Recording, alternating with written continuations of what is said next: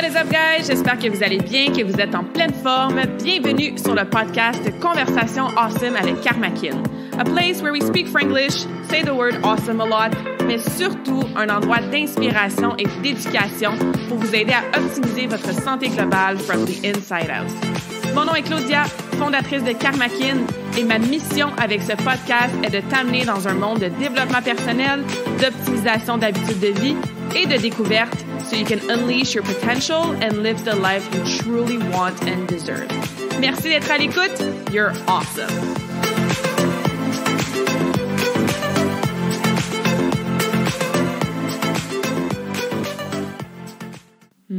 What is up, guys? Re-bienvenue sur le podcast et bienvenue dans cette nouvelle conversation awesome. Aujourd'hui, je suis super reconnaissante de vous présenter une invitée très, très inspirante. Notre dernière invitée, d'ailleurs, de 2021, puisque les deux prochains épisodes pour clôturer l'année vont être des épisodes solo. Donc, je vous présente aujourd'hui Jasmine. Jasmine qui est quelqu'un que je connais pas tant que ça. Je l'ai vue une fois en personne au mois de juin à travers l'entremise de mon Soul Tribe. Et on se suit évidemment mutuellement sur les réseaux sociaux et tout ça. Et dès que je l'ai rencontrée, j'ai tout de suite été inspirée par les vibes qu'elle projette, l'authenticité aussi qu'elle représente et l'espèce de wholeness assumée en tant que femme, quelque chose que j'admire vraiment beaucoup.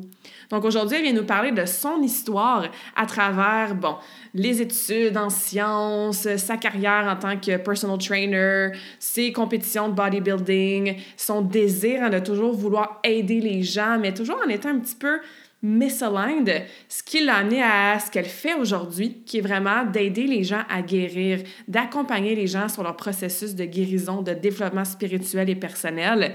Et comme vous allez voir, tout ça est fait dans une franchise vraiment, vraiment rafraîchissante. Donc, je vous en dis pas plus. Je vous laisse écouter notre conversation awesome d'aujourd'hui.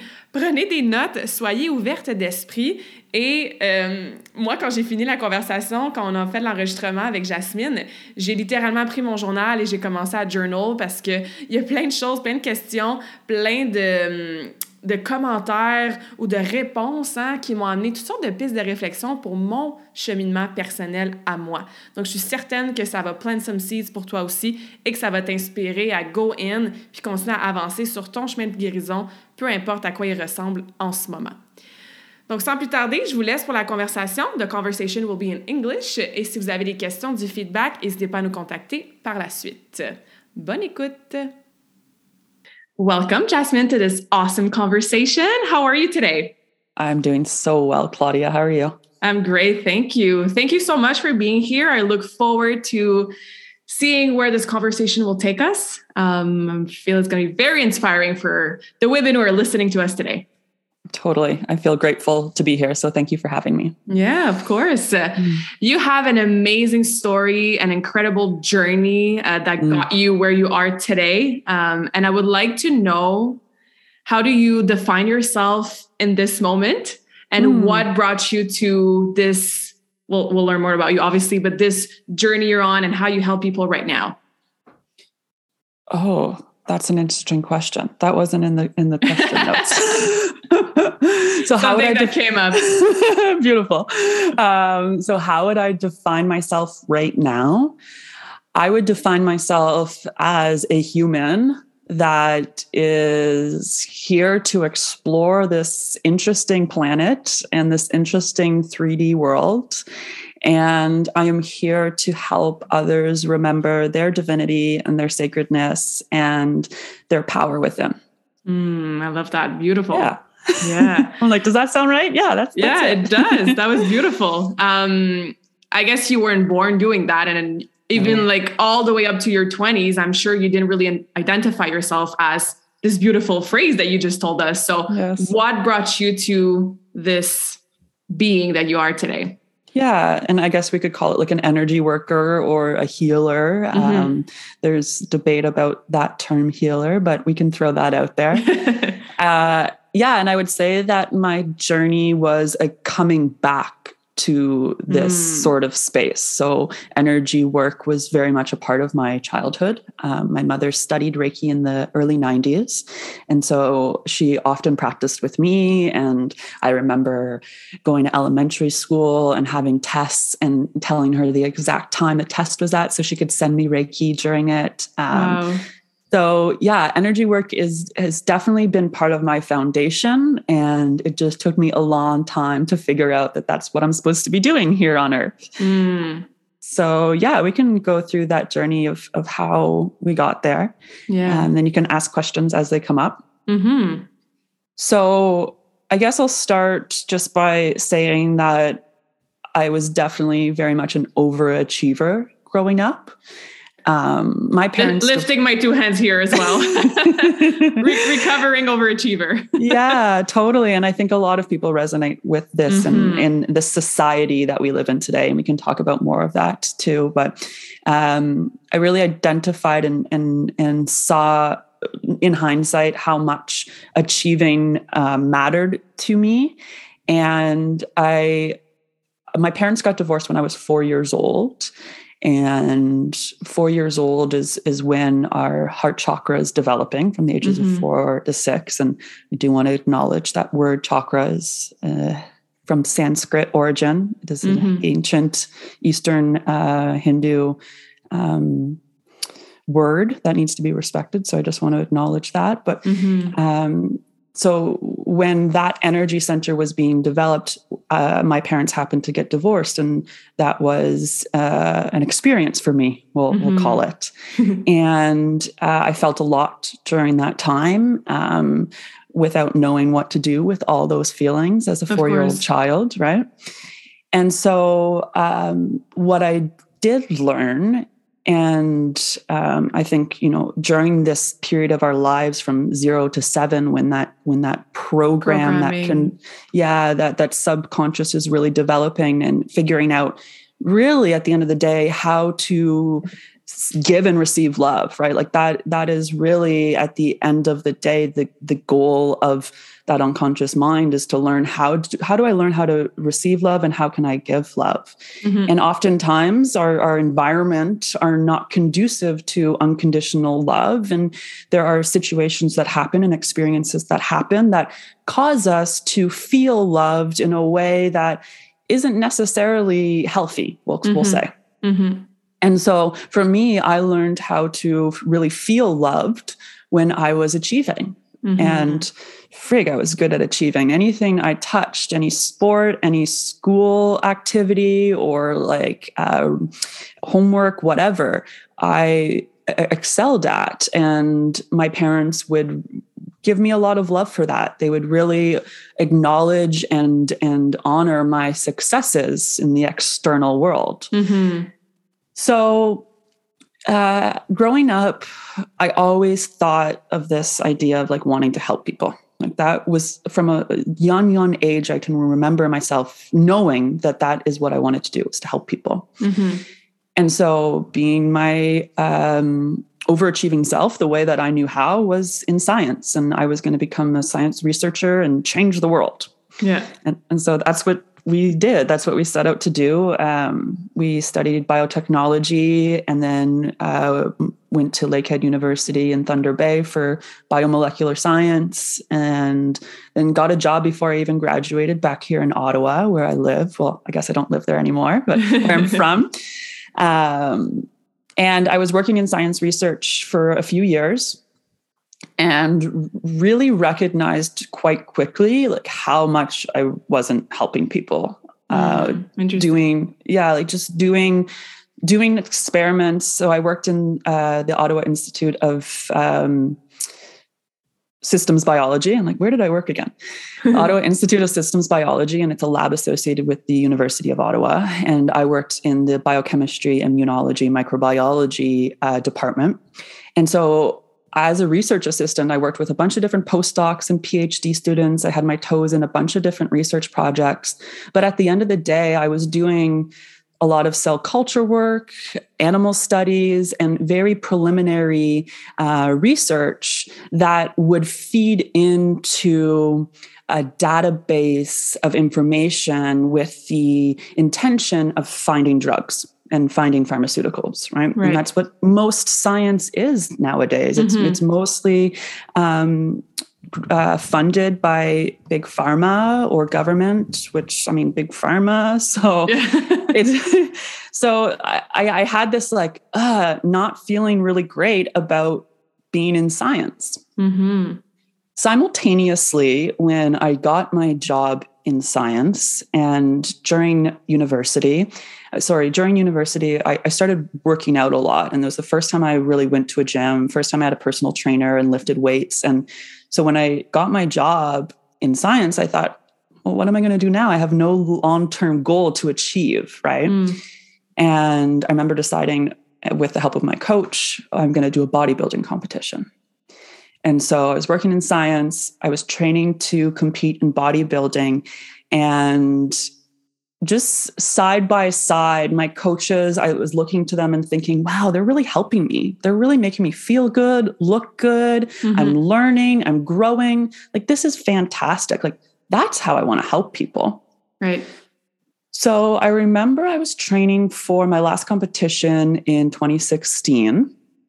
And I was in the phase where I was starting to lean out, and I was at the gym and I was doing shoulder presses and I saw a lump in my armpit because mm. I was mm. getting leaner. And I was like, oh, mm-hmm. that's weird. Like, what is that? So you go, you feel it, you go on WebMD, yeah. you go through the internet and self diagnose, right? And then I think, okay, well, I'll just go get it checked. And I got it. I went to my doctors. It got biopsied, MRI, the whole nine yards. They didn't know what it was. So they decided, okay, we're going to take it out. But I was gearing up for provincials. So I was mm-hmm. like, well, no, I'm going to compete in bodybuilding instead of going into surgery. So we scheduled the surgery um, after my competition. So I found the bump in about May 2016. My um, competition was August.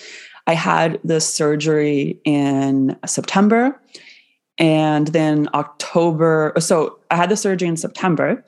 And when I had the surgery and they took the thing out of me, they realized it's actually was a rare lymphatic disease called Castleman's disease.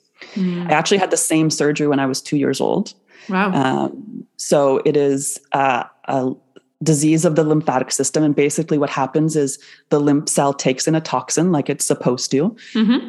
but it doesn't know what to do with it. So it just keeps on building and building and holding on to these toxins. Right. Side note sounds like a really classic empath's disease, but we'll get to that. Um, and so I was diagnosed with that in September. And then October 2016, I quit my day job. Mm. So when I got diagnosed, it was like very much an experience of like back to body. It's like, okay, the, the mental goals, the mental game, the planning, the scheduling of our life doesn't really matter so much anymore. Mm. Um, we need to get back into our bodies.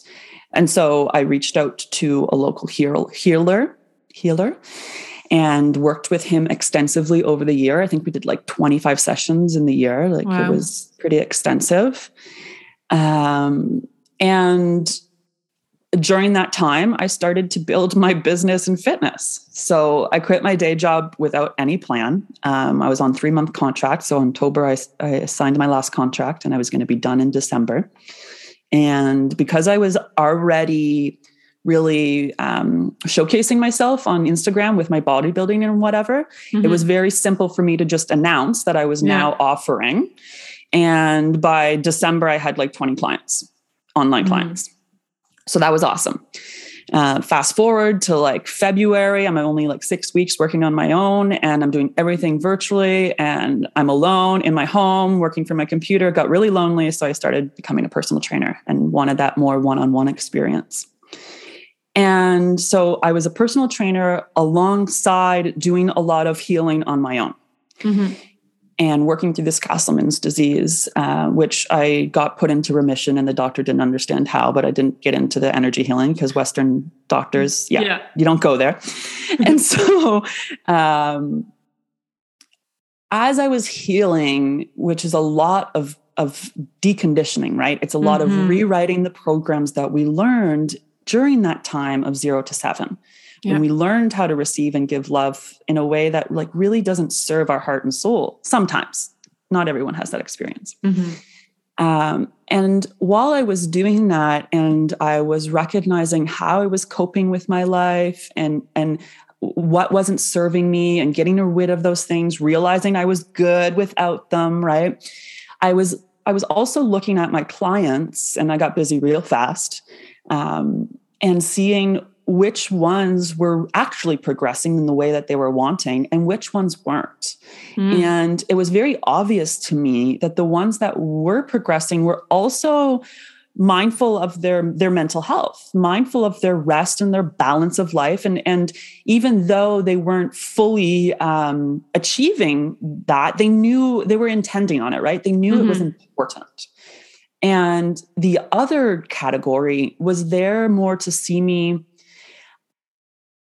to cope. And what I saw was a lot of like women who would work 60 hours a week, had three kids, had to, you know, go to all these different extracurricular activities with her kids, have a relationship with their husband, blah, blah, blah. Mhm. And she would have zero time for herself. And then she'd come to the gym to work out for an hour. And it was almost like it felt like this punishment Mm. it felt like it was coming from this place of oh i need to look good and still keep on top of all this other stuff and i need to have it all together and i could feel their inner world just so tense and so scared and so full of fear.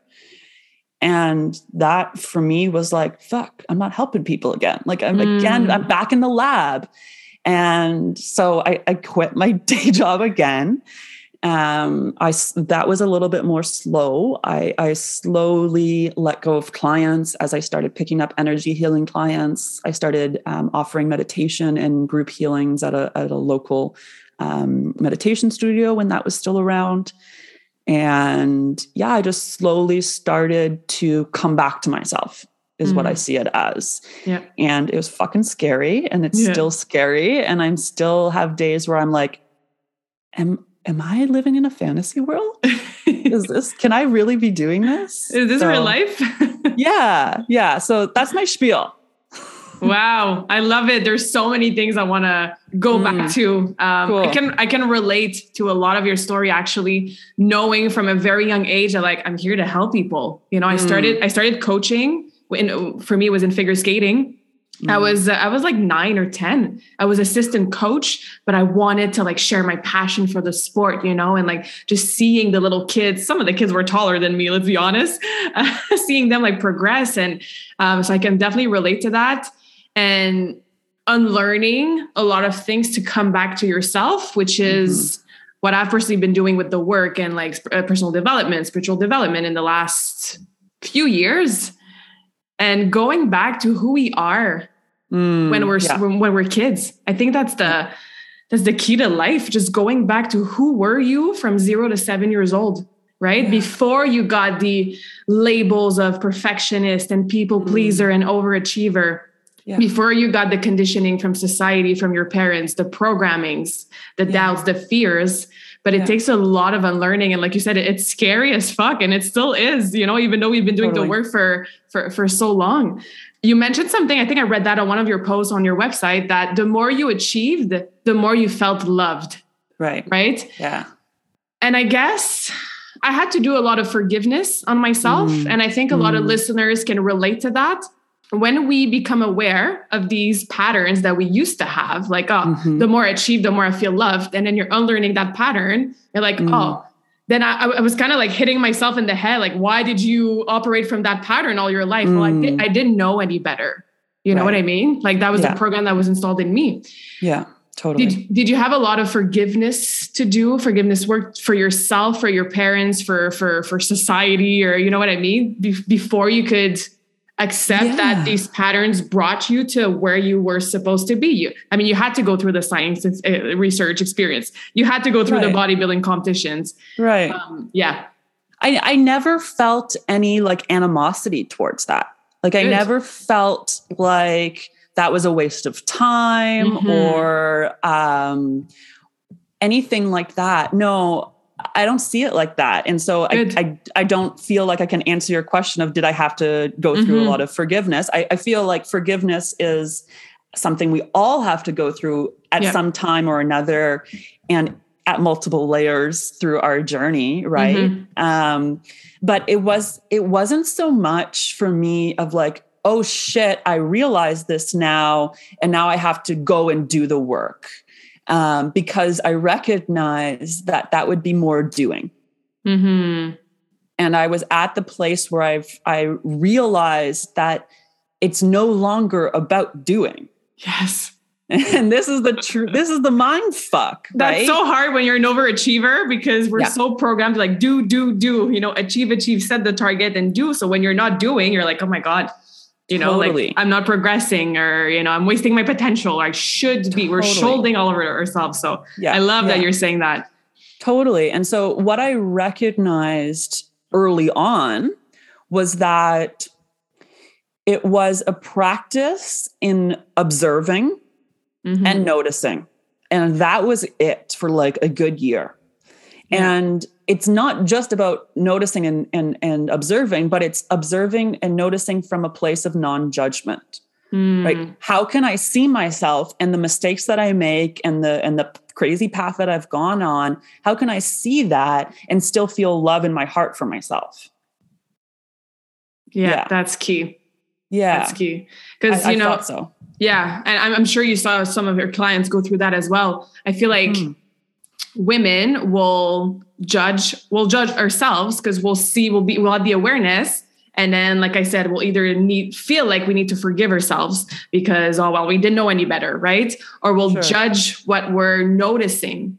And sure. I always say, like, the first step is always the awareness, like being conscious of like what you're actually doing or thinking or being or these programmings. Yeah. But then if if you judge yourself, you're not going to want to be observing yourself more because you're going to fall back into this negative spiral going down. So what's the point of doing the work? You know what I mean? Totally. So totally. I love that another, you mentioned that. Another piece that I noticed early on and and it might be useful is I recognized uh, energetically that masculine and feminine space, mm-hmm. or yin and yang, if you want to call it, or anima, animus, whatever re- resonates with you. Mm-hmm. And so I recognize that that masculine energy. Uh, the the doing, the action, the protection, the provision, the structure, the strength, the logic, the reason.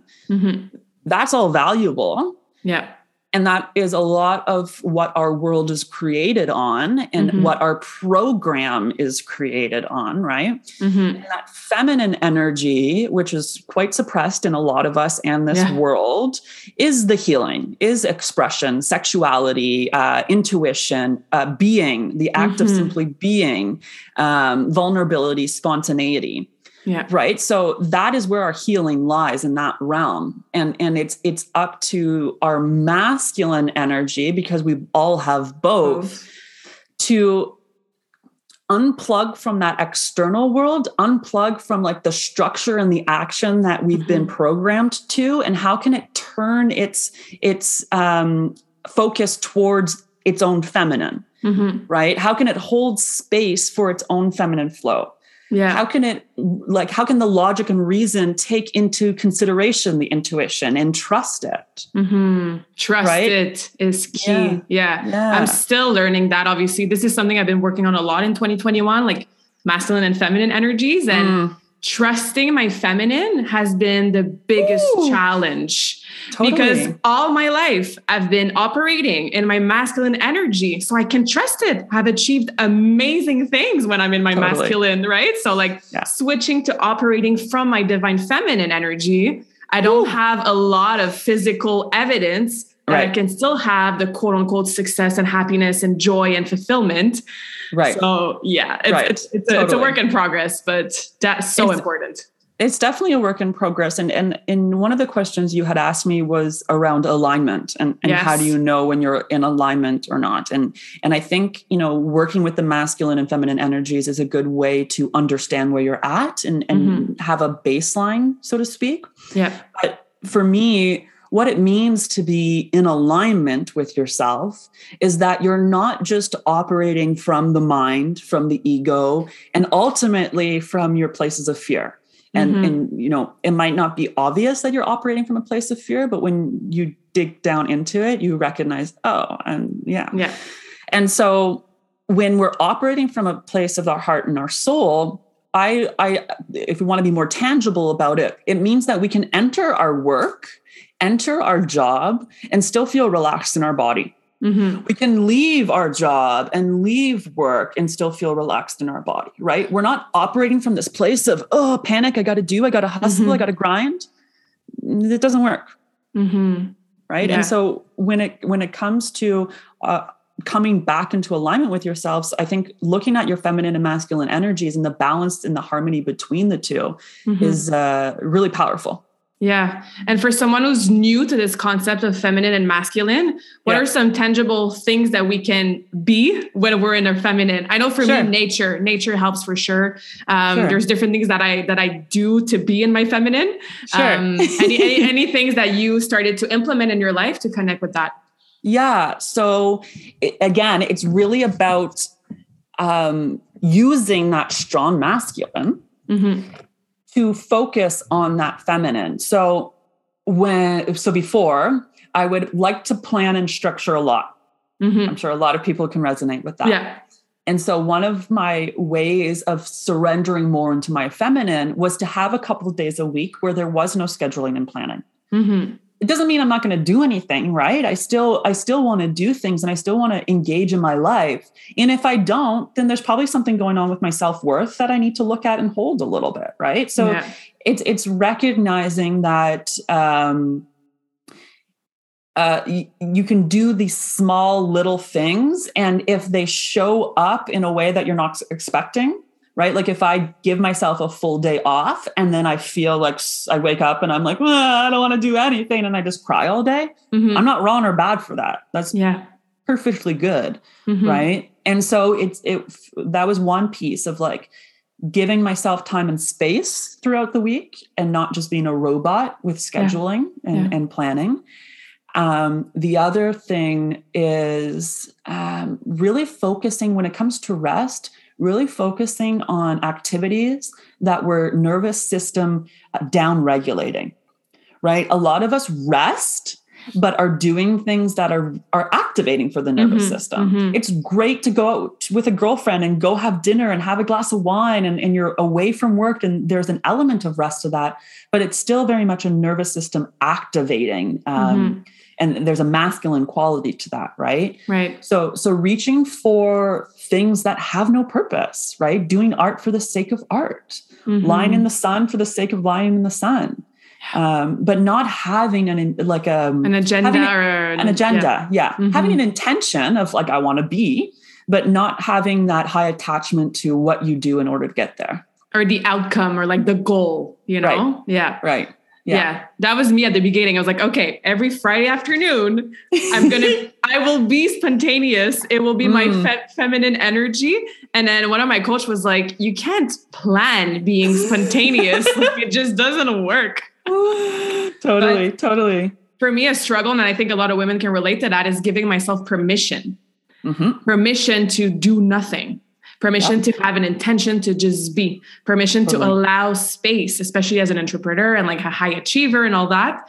And i feel again because of the kids the house the, the jobs the, the social life the relationships there's just so much right? In seven yeah. days there's just so much that we're like doing and doing and doing. Yeah. And i always like to tell my clients or just my, my friends and my family i don't think all of that that's in your schedule has to be done like now Mm. Like learning to prioritize to kind of spread out what needs, quote unquote, to be done.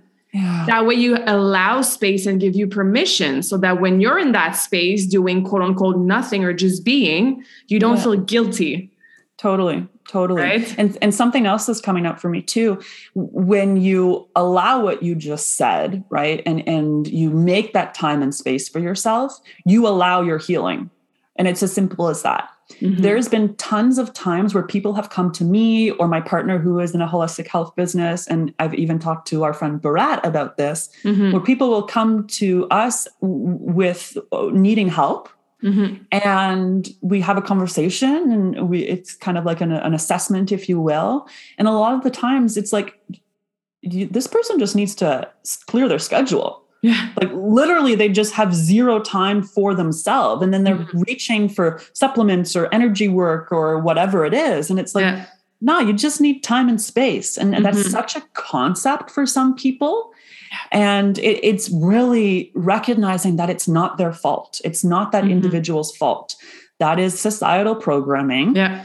That is conditioning that our parents, their parents, their parents have kind of brought forth and we're mm-hmm. still carrying those conditions and i really truly feel that we're at the point in time where our generation is saying fuck that we're yeah. not doing that anymore a lot yeah. of us are doing the work and it feels really good yeah yeah yeah it's exciting to feel and see the shift um and it's again trusting that once you clear out your schedule once you're more in your feminine once you're more in alignment then you can feel the benefits from that. It's like working out. If you've never worked out in your life, it's going to suck for a few weeks, maybe even a few months. But then you're like, oh my God, I need this. You know, I feel good in my body. It's the same with that kind of healing work journeys that we're on, you know? It's, yeah. Uh, yeah. Yeah, totally. Yeah. I want to go back to um, when you had your diagnostic, you know, with the disease and all that. Sure. I feel like that was uh, probably a turning point in your life because you said you mm. quit your job after. I'm sure you had a lot of thinking, like, why is this happening to me? Is there something mm-hmm. that I'm not, mm. you know, letting go because all the mm. toxins are being accumulated? Mm. Why do you feel that we always, not always, but we most of time need to have the depression, the breakdown, the burnout, the the, the mm. injury, the the the, the mm. lump, rock bottom, the rock bottom, or something yeah. to happen that makes us okay stop and start being Reassess. aware of like what's going on you know yeah yeah totally um so again i'm, I'm gonna correct you a little bit because I, I didn't have that experience it didn't feel like rock bottom to me it it was very much of oh okay mm. and a catapult that's what it right. felt to me oh, it cool. felt like a catapult it was it was like a, a wake up call that I was able to just see quite clearly and say, okay, mm-hmm. and surrender to it.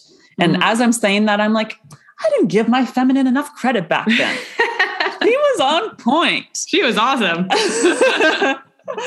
so, but to I, I, do want to touch on on what you're saying because I see that all the time, and mm-hmm. there's often times where I I see people and as an intuitive, I, I can understand what might work for them in terms of, of how they can shift and adjust their ex- external world in order mm-hmm. to feel better internally.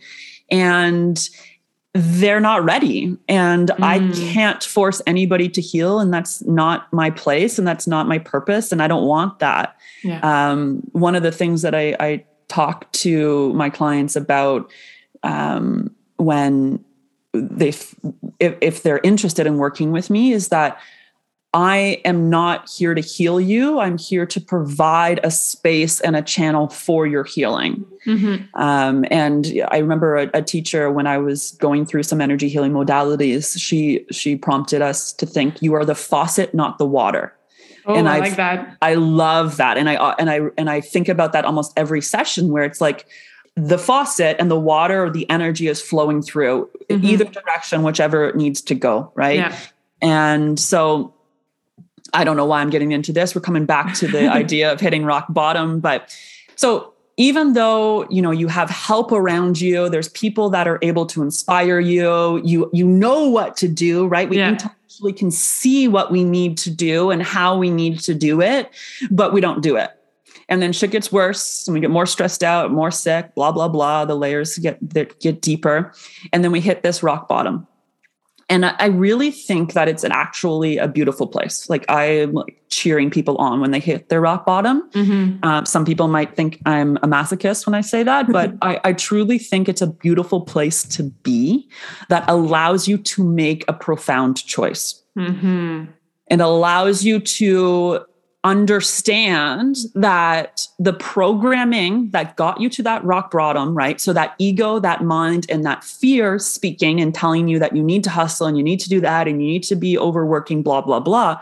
You get an opportunity to see that that is fucking bullshit. Mm-hmm. It's it's just a lie, and it's keeping you in this this maze or this rat race that really is not serving you or your family or anyone around you, right? Mm-hmm. And so I, I, I really think that why people need to hit that rock bottom is because our programming is so based in our mind, in our fear, in our ego, that until that's bruised a little bit, we can't see that there's another place to be operating from. Yeah. Oh, yeah, I love that because you don't know what you don't know right? So if all, all your life you've been living with the same routine, the same mm-hmm. conditioning, the same thinking, the same habits, the same people, that's all you know. Yeah. Right. So then when something happens that shakes you out of this reality that you're reliving every day and every day and every day, like, oh, okay, there's other options. There's more yeah. opportunities. I can make totally. a different decision. And totally. yeah, it, it's a scary place to be in, but I always say after mm-hmm. the breakdown comes the breakthrough right totally. and and i have learned with all the work i've been doing on myself to smile when I go through this hero's journey mm. or like the, mm. the, the dark night of the soul or like right. when I have a breakdown, I'm just like, yeah, what's coming out of it? It's going to be amazing. Yeah while yeah. you're in it, it, it's painful and, and you can cry and you have moments and you have all the emotions and the awareness and you, you dig some layers, you know, and you see some stuff about yourself that you're like, okay, yeah. I got to work on that. But I've learned to, and I think everybody has the potential to go through these moments with a smile. Like I felt like my soul was smiling, you know, even if you're sure. having these emotions, because, oh, cool, what's going to come out of it is a breakthrough and not the breakdown again. So you're touching on something that's really, really important for me. Um, where like I want any listeners that are feeling like resistance to what we're saying to really um, listen up here, if you will. Mm-hmm. but what I see a lot with folks is that we put our emotions into a box, right? And what I've learned is that the human experience is our emotions. Mm-hmm. Right. It's it's our it's our joy or our sadness or our grief or our excitement, right? It it's that's how we really experience and interact with life is yeah. through our emotional body. Mm-hmm. But our society has told us that there is a category of emotions that are wrong and bad, and that you it is up to you to not experience them, to keep them closed down. And if you can't do that, then there's probably something wrong with your mental health. Mm-hmm. And so take this drug and so that you just numb yourself out and don't feel them, right? And so we've gotten this idea and this collective program that when we feel angry, when we feel sad, when we feel grief, whatever that that dense emotion is, that there's something wrong with us. That mm. something is maybe not wrong with us, but something is wrong, right? Yeah. Things yeah. things aren't right. And it's uh, really what it is that shadow work and recognizing that these parts of you that are angry or sad or whatever are valid mm-hmm. and the more you try to avoid them and push them away the more you are pushing yourself away right and and dishonoring self and and not showing that that masculine is not showing up for that feminine basically mm-hmm. And so I think it's really important to come to the place that you just spoke of, of knowing that it's hard to go through those breakdowns, yeah. but how important they are for the overall experience. Mm-hmm. Yeah, because yeah. every emotion will bring you a message. Totally. You know, like you feel joy. Awesome was the message while you're in a really joyful situation. You should be doing more of that. You could be doing more of that, you know, or yeah, you're connected to your heart. Exactly. Exactly. Yeah. Um, and and yeah, let's let's talk about some more of those messages because I think they're important. Um, anger, you have had a boundary that's been crossed, right? Mm-hmm. Like boundaries. Some, right? And and there that that's valid whether it's a physical boundary an emotional boundary an energetic boundary like that that's valid. Your anger is valid. You're not wrong or bad for that. Mm-hmm. what's another one. Um, anxiety is one that i like to talk about a lot. Um, yeah. if if you are feeling anxious that is a message that you are ungrounded and that you are not fully in your body Mm-hmm. And it's probably that way because there's something there that you don't want to look at. And so every time you start to get grounded and in your body, there's a sadness or there's an anger or a rage or whatever it is. So then you shoot back up into your mental space and start mm-hmm. living from there and get anxious again, right? Yeah, very well so, said. Yeah, ener- emotions are energy in motion. There's a mm-hmm. really good book called Molecules of Emotion by uh, Candace frig, I forget her last name because I have a client, Candace, and I always get them mixed up. it's either Candace, no, Candace Pert. Yeah, Candace okay. Pert, Dr. Candace Pert um, and talks about how yeah like emotions are simply energy and all energy is is information mm-hmm. and so when we can learn to feel into the energy and what it's telling us then we can have a better relationship with our emotional experiences yeah yeah and i feel as well i was catching myself almost forcing or wanting to be in those high vibing emotions 24 7 and not yeah. because I didn't want to face the lower vibing emotions or I was like, oh no, I'm the kind of person who never gets angry. You know what I mean? Like you would get yeah. you, would, you would get external validation or even your sure. own validation. my ego would be saying, yeah. I never get angry. I don't get totally. sad. I'm always in a good mood. I'm always positive. And then your clients label you as that. And you're like, oh, Claudia's mm. always positive. You're like, no, like all these emotions have their reasons to be in their place. And I can listen to them, acknowledge them mm. and not you know, drink them or shop them or mm, porn them mm-hmm, or you know what I mean? Mm-hmm. So it's totally. I love that we're chatting about that. Yeah, totally. Mm. Beautiful. Yeah. and you know, for somebody who's listening right now is like, oh, I feel I feel the awareness, like the, the seeds have mm. been planted. I mm. want to start going in, connecting to my mm. body, mm. diving in more into like the balance between the feminine and the masculine, but they've never mm-hmm. really done anything to go through their own healing journey. Sure. What would you recommend or like a first couple steps that we can all sure. start taking today? Yeah. So I would say to the first thing is like we're not forcing our healing, right? The mm-hmm. the way that you have been approaching life, that hustle and grind, there's no space for that within your healing. And so making sure that you're in that space of almost like surrender stepping into the unknown, like making sure that you have the capacity to start that work. Yes. This is another important point like energetic capacity. Mm-hmm. What we're talking about, the reprogramming, the healing work, the inner work, that takes a lot of energy, right? That that is a taxing experience to go through on the system, on the nervous system, on, on the on the consciousness. Mm-hmm. And so um, being gentle with yourself and recognizing when and where you have the energetic capacity right if mm-hmm. you if your agenda is stacked until 3 months from now don't start your healing journey until 3 months from now right yeah. like don't don't intend on going deep until you have some space for yourself mm-hmm. so that's that's my first thing and then the second thing i'd say is just start to explore your own silence. Mm. Uh, have you read the book Untamed by Glennon Doyle? Yes. So you know, like how her going to sit in the closet and locking the closet door yep. and just like yep. going ten inwards, minutes. Like, yeah, yeah, yeah. So figuring out a time and space where you can be alone with yourself, mm-hmm. and and that's it. You're just breathing and allow whatever comes up to come up. If you mm-hmm. feel sad, cry. If you feel angry, punch some pillows. If you feel lonely, yeah. put your hand on your heart and breathe into your heart and be with yourself. Mm-hmm. Right. And so it, it's, it's not so much about like, how can I do my healing? It's like allowing, allowing. healing to come in. Yeah. Yes. Totally.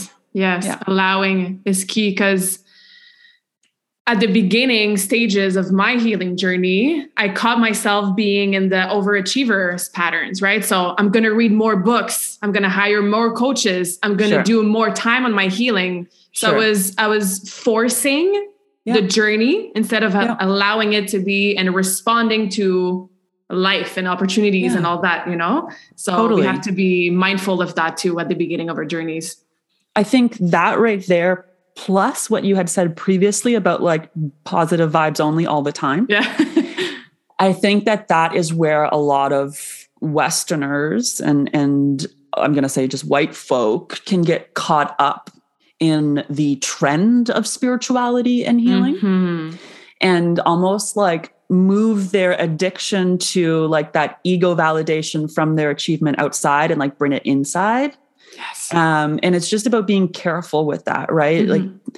healing and spirituality are not new concepts they're new concepts for the west yeah. and so respecting and approaching these practices with reverence, not just willy nilly every weekend going to whoever's having a healing or a sound bath or an ecstatic dance, whatever. Mhm. Like really knowing who you're working with if you choose to work with someone. Mhm. And yeah, like it, it's it's intense work.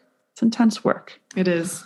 It's always worth it though. So worth it. So worth it. So worth Another it. another couple tips that I'd like to share is finding community. That's something that I wish someone told me earlier on. Same. I don't I don't think I found community until like I started my healing journey really in like 2015, 2016. Um, and I don't think I really found my proper community until these last couple of years.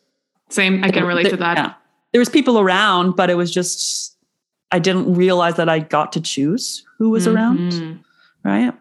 Yeah. Yeah. And that that's hard too. And I, I can speak for myself, you know, because again, you grew up with your friends and you've known Mhm. people for 12, 14, 15 years. And there's always that I should still be the should again. I should still be friends with them. And what are they going to think of me if I don't really Right. want to hang out with them anymore? And like the people pleasing and committing to Mm. like all these brunches and dinners and showers and weddings um, shedding a lot of relationships is part of the work and it's a part that's anyway for me was was challenging but then Totally. that just left room for my tribe my spiritual tribe you know that i Totally. found within my mastermind and a lot of the a lot of my tribe i've had on the podcast before and you know you know a lot of them as well including like barad that we mentioned so yeah it, it, it's again it's energy and motion you know you you relieve you release to allow more space for what's serving that next Mhm. version of yourself that that that healed version of yourself and yeah Totally.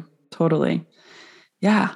I have a question that just popped into mind you can answer it or not uh, i don't know if you have an answer to that but do you believe that we can truly heal in one physical life on earth Well, that would I would ask a question in in in response to that question is what is your deve- definition of being healed?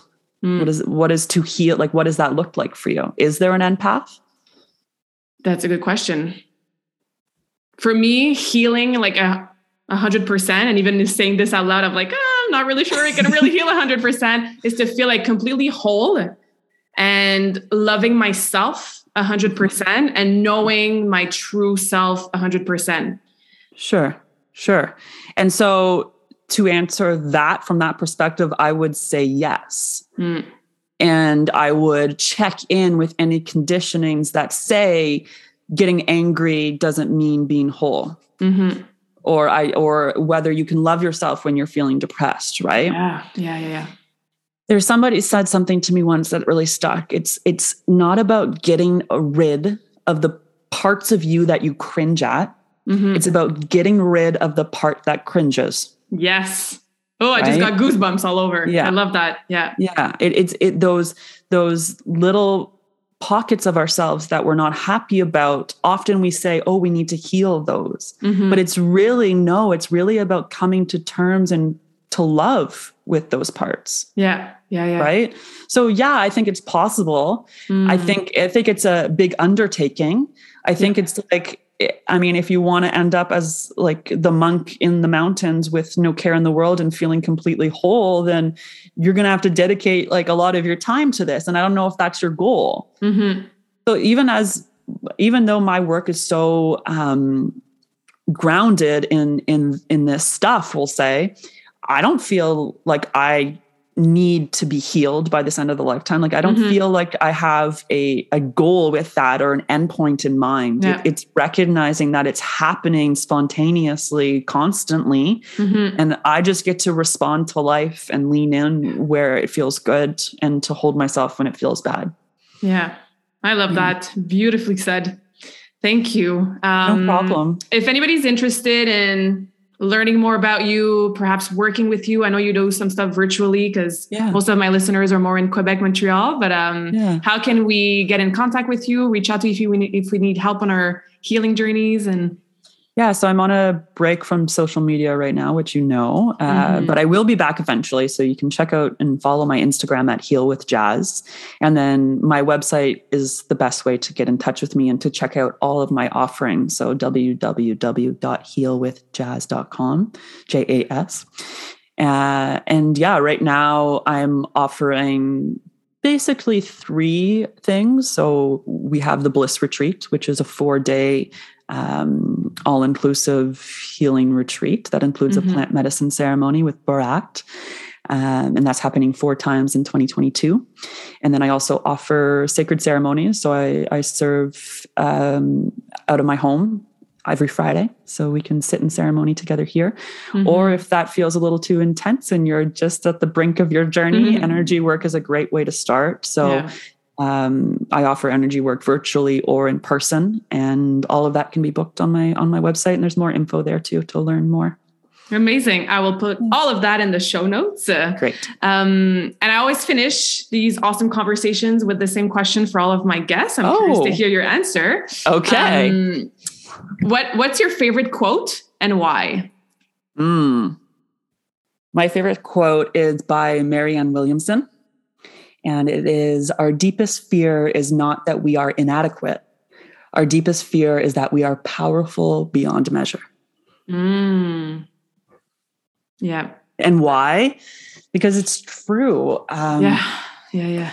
a lot of the times when we're when we're going through that like reprogramming or healing we're basically getting away getting rid of these ideas and programs that don't fully serve our power in our heart and that's really really hard and that's really Mhm. really tough and there's a lot of scary stuff that happens because the ego has been running the show and now Yeah. it's not doing that and it's like what the fuck Yeah. Yeah. Yeah. Yeah. yeah I love that. I love that. I'll keep that quote in mind because yeah, that that resonated a lot. So thank you for sharing that. No problem.